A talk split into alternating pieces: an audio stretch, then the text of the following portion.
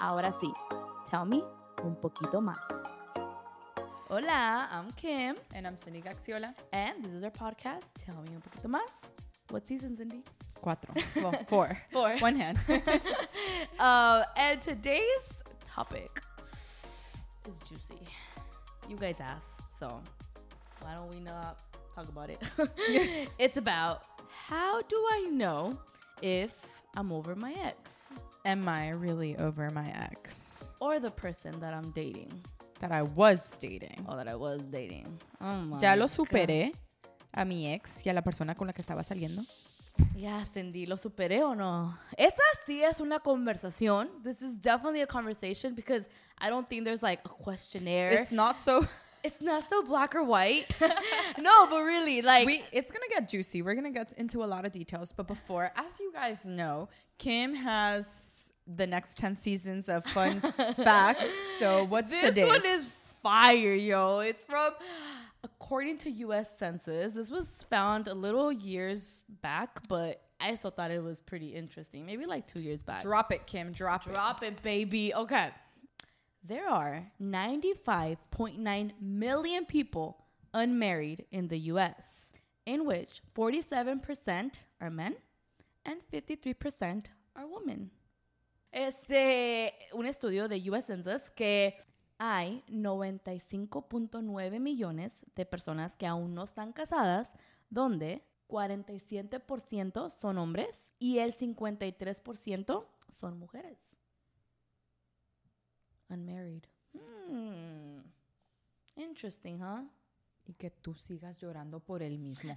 Habiendo cuántos millones de personas solteras. Que aún no están casadas, Cindy. Es que pues apenas leí este fun fact. I barely found this fun fact. And you so- still here crying for the same person when there's how many single people in this world? Yeah, it's because I hadn't read this yet, but now I'm. I mean, I'm not attacking you, but it sounds like the shoe fit. Kim, Why me? I was just saying it to the people. Oh, oh, y tú llorando, no me estás Tú te diciendo a mí. auto. well, eso va al tema de hoy. that leads to our topic for today. Am I over my ex or the person that I was dating? Em, ya superé a mi ex o con la persona con la cual estaba saliendo. Como les dije, yo siento que ese sí es una conversación porque no hay como un cuestionario, haz esto y el otro para que sepas si ya lo superaste. I really feel like there's a conversation um, through experience, through our life, through just conversations um, with our friends. It's not like a questionnaire you do. Okay, yes, do this and you'll know if you're over it. I think, yeah, we're just gonna conversate. I don't know, Cindy, what do you think? I really think you reach a moment, like one, I promise you, one day, when you've done the work, when you've done the healing, you just wake up and you realize you are really over that person. It, from one day to the other? Yes, but what I mean is like you there's no secret formula to knowing just one day like it's hap- it, it happened to me, right? Like you break up with someone and or you stop dating them and yeah, I mean it hurts. We've talked about this. I think once, as soon as you break up, you're like not over it. You want to know everything. I mean You're still doing the stalking, right? Ay, tú, eres, tú y tu stalking, porque siempre hablas de stalking. Well, well, I think yeah, I mean in, right away, I mean I think it's I think it's impossible to Yeah, be over like, someone okay, like over the it. next day. Um but I do think if you do the work, if you take the time to heal and grow, yo, that you I don't know how like it the amount of time it takes varies Mm-hmm. for different people. But when you're in the process, you kind of I remember being there and I'm like I think I'm over them. I think I'm over them. But I was still doing things like, yeah, you still, you do. You stalk them on social media. You still, sometimes you still hold on to people around them. Like sometimes it could be family members. And granted, those people could become like lifelong people that you keep in touch with, but there needs to be boundaries, right? Um, but you do the you kind of do it for a different purpose, if that makes sense.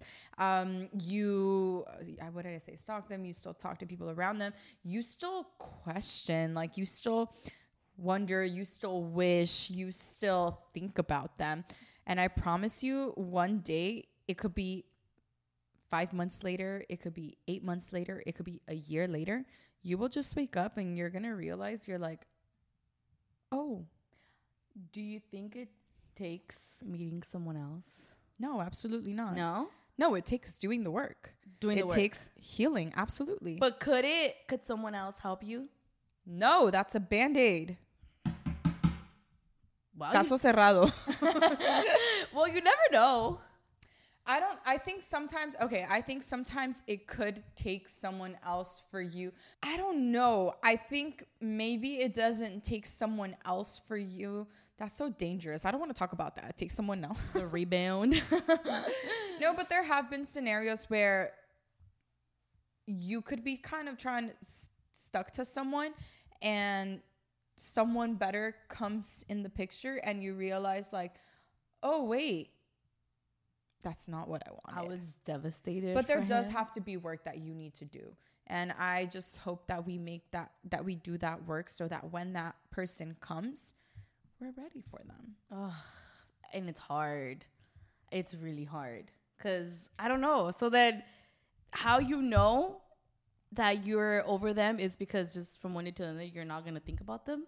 I just think it varies for different people and it depends on the level of relationship that you had i think sometimes there because there's Because you could lie to yourself. I'm over him. He lost me. We're done. But mm, i don't care anymore i am going out with my friends i am yeah, doing this i am living my my- best life oh my gosh living my best life I've done that, guys. If you've done that, it's like I'm not gonna say it's good, but don't feel like we. I feel like almost a lot of people do that. It's like it's the easy thing to do. I mean, of course, it feels good. It feeds your like Look at what he lost. I would say. Look at your loss. Oh my gosh. I think also you you do things thinking about that person. Like, mm, I'm gonna get better to show him what he lost. Mm, I'm posting this so that he sees it. Oh, Mm. I'm you like you still think about them. Like I know that I reached a point where I was like, I genuinely don't care anymore. It took me probably eight months. Yeah, it took me about eight months eight months. of a lot of healing. Like, okay. Well. Okay. Okay. Hold up. What did you do in those eight months? Oh my gosh. Because eight months, that's like almost a freaking year. I've never done that. Ay, qué buena para las matemáticas. eight months. I don't. Like, I don't. I'm more of like that. And it's not good. I'm not proud to say that, but I'm more like, look at. Oh no, I was very intentional. Like I I my healing was like in the beginning, I didn't really understand it. Like I was like, "Oh, okay, this is over." It hurt, but I was like I didn't really understand what it meant and then I ha- I started going to a therapist because I realized I'm like I don't think I'm processing this correctly. Like I I felt kind of lost in the situation. And then um I, I remember a, like a month later or two, I don't remember, I hit a point where yeah, like in the time I was posting, but just like my life, it wasn't like, oh, so he So could he could see. see, uh-huh. Sometimes you post so that you could get, I don't know, little hearts, emojis that feel nice Oh, from other people. from other people. Okay. Yeah. Um, but then yeah, I remember I hit a point where I uh, and I and I, of course like I rely on God. I I feel like God spoke to me for real. Like I needed to enter a deep season of healing and I had to step away from so many things.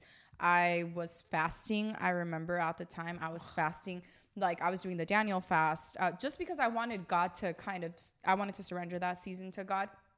But I was fasting. I fasted uh through my fasting, I got I feel like I needed to fast social media. I needed to let go of social media for a bit. I also stopped going out like with friends. Like I didn't isolate myself. Like I always kept like my close friends Right. around. I communicated with them, my family, but I didn't like, oh, let's go out for drinks. Oh, let's go out for this. I felt very like I needed to be very intentional, not for long. I think it was Right. like a like a couple weeks where I just needed to really sit with myself, journal, let emotionally like cry it out, like really do that and yeah, it was kind of And you also weren't like dating other guys. Oh no, I wasn't going out at all. Like if a guy wrote to me, like even a guy friend like that I never even thought about dating, like I just I wasn't I was not I was really making sure I wasn't doing anything that entertained the idea of not facing what I had to face and and really healing, like nothing. Um, and of course, like I was doing this with a therapist. It's not like I just isolated myself. Yeah, yeah, yeah. I was talking to a therapist. I let them know everything, um, and it was really hard. It was really painful, and I, I think I did. I, I'm a very intense person. I did that because I wanted immediate results, and I remember I was like, okay, I'm gonna do this for a month, and after a month, I wasn't healed. And I was like, okay, God, like This didn't work. okay Thank because you. yeah I- i would still think about that person i would still look at their social media i would still want them to reach out to me i would still look at my phone and be like did they text me um and it wasn't until like six months after that that i really healed. Wow. and it was i promise you from one day to another i just woke up and i was like oh my gosh. And you know you know how else i noticed that i was healed? Like i would go out and i feel like people were very like people could tell. Like i remember like i'd go out and I don't know. People would approach me. Like I, I remember one time I went to out, I went out to eat sushi with my friend, and one of the guys that was like in the kitchen came out, asked me for my number, and that happened to me like so much right after my healing Oh, season. Like very, And because they say once you heal, once You glow. you honestly you do. You attract I think when you good are vibes. in yeah, when you are in a good place, people feel that. People yeah, yeah. are drawn to that. You're confident. You, uh, but yeah, when I was in my healing journey, I, I remember people looked at me and they're like, "Are you okay? Did you eat yet?" in the shortest way possible, say it in Spanish. though. en la manera más sencilla, tu fui muy- jornada de healing. Yo fui muy intencional con mi jornada de healing, en donde de verdad tuve que enfrentar todo Por lo que- ocho meses. Ocho meses tuve que enfrentar lo que sentía. Por un mes como que le dejé de, de entretener cualquier cosa, aunque fueran con amistades de, del sexo que me, que me atrae. A mí me atraen los hombres. Este, ningún chico que me invitara a salir, ningún amigo, incluso que yo no viera de esa manera. Si me decía, oh, let's catch up. Nada, nada, nada, porque yo no quería hacer nada que me distrayera de lo que tenía que sentir. También soy una persona bastante intensa, entonces yo lo que quería eran resultados inmediatos y no fue así, no fue así. O sea, después de un mes ya me sentía más cómoda con eso, con salir con amigas y todo. Este, pero sí me tomó, me tomó ocho meses de sanar y de verdad que después de ocho meses de un día para otro me desperté y como que ya me di cuenta que, que wow, estoy sanada, estoy en un muy buen lugar. Mm. Eso toma demasiada fuerza de voluntad. That takes a lot of self-will. Okay, so for this person, say it's been that ass, say it's been five months. I mean, the fact that you're questioning it, could that mean that you're not over him? Probably. El hecho que esta persona se está haciendo esa pregunta puede ser de que aún no lo ha superado. I think something that I always kept in mind too is am I in a position to date someone else? Like, am I in a healthy position to date someone else? Like, have I done, like, how do I say it? Like, where I'm at right now, would I hurt someone based off of what I feel for that other person? For instance, like sometimes you haven't unfollowed that person on social media. Some people don't unfollow people. I don't know. For me, I always try to think of like the respect that I have for the partner that I'm with. Um, and that's that's an, that's a whole other that's a whole other Social media episode. is um, a whole. am I like are you still in touch with that person? There's just so many there's just so many factors, but I always try to think about am I in a position in a good healthy position to be able to date someone else and not allow my the way that I feel or felt toward that person affect my current relationship that you're gonna or my current dating situation. Yeah. I think it's also important to reflect and analyze if how you're moving is based on this person. Like expecting him to see it, expect to him to respond, expect for him to like every decision that you're making, he's still in your in your mind. Yo siento que también tiene mucho que ver es la manera que tú te estás moviendo, lo estás haciendo por esa persona y no necesariamente por ti. Lo estás haciendo para que él pueda ver, um, sea lo que sea, para que él pueda estar a tanto, o yo voy a hacer eso, yo voy a hacer lo otro, pero pensando en esa persona. Yo siento que eso es uno, uno grande. Creo que es el más grande. Creo Sí, que es como ¿el realmente, más? creo que es como realmente puedes saber si has superado a esa persona. Porque si, si, no, si ya la superaste, no pensarás en ellos. No, no pensás en ellos. O sea, okay. is that, eso es, ¿no? Oh my gosh. Maneras so if you think about them, you're not completely over them. I think so. Like people that I'm over, I don't think about them. Damn. So I'm not over. Who you think about, Kim? wow. Maybe. Oh. But I think I am. Does that sound convincing to you?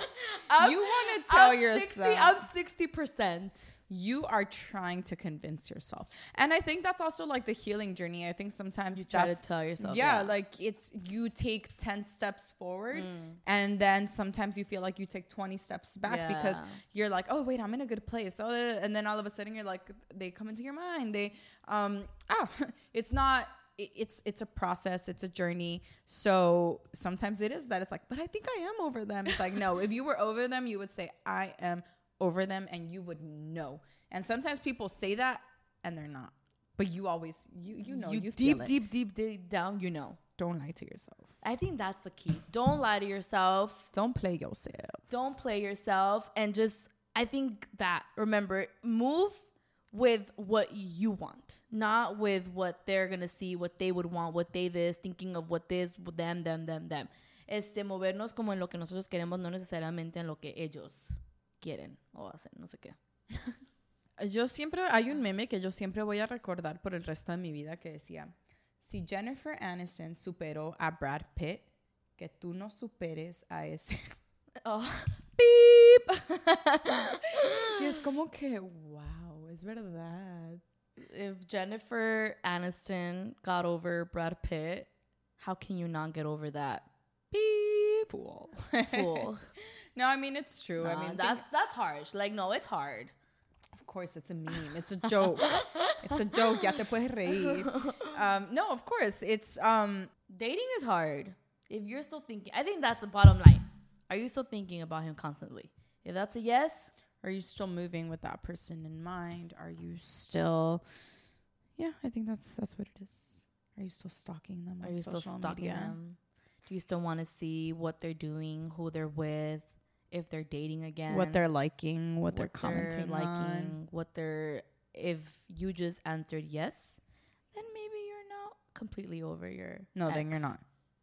No, It's not a maybe. then you're not completely over your ex or the person you're dating. Don't be hard on yourself. Like I- don't want it to sound like it's something Get that over is him. easy. I don't want it mm. to sound like it's something that I personally didn't struggle with or Yeah, haven't yeah. struggled with. I think it's something that we all go through. So don't be hard on yourself and but really make sure you do put in that work Mm. because if you don't put in that work, it's going to show up at some point in your life. It's going to show up with the next person. It's going to show up when you have kids. It's going to show up like In the Do the work. future, marriage. do the work.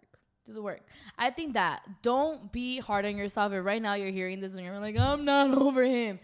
Dude, it's hard. It, it's not easy. Again, she went through it in months. That's why she sounds she sounds so like uh, direct, but it's not easy. It's definitely a process. It's definitely a journey.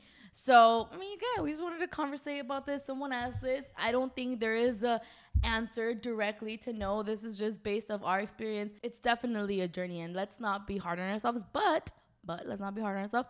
But let's put in the work to be able to. If this it's if it's not with this person, heal and trust that someone better is in your life. Yes. We're all in this together, guys. Again, I mean, life is Learning, growing. learning, growing together. Um, yeah. Uh, again, we invite you guys, if you haven't yet, we are available on all podcast platforms. So we invite you to subscribe, available on YouTube Tell Me Un Poquito Más, and like this video. Este los invitamos, si aún no lo han hecho, que se suscriban a nuestras plataformas de los podcasts bajo Me Un Poquito Más y en YouTube. No se les olvide darle like a este video, compartir este video y Dejar su comentario. dejar su comentario, lo que sea, cualquier tema que quisieran, otro tema que quisieran, aún lo pueden dejar aquí. Y hasta la próxima. Bye.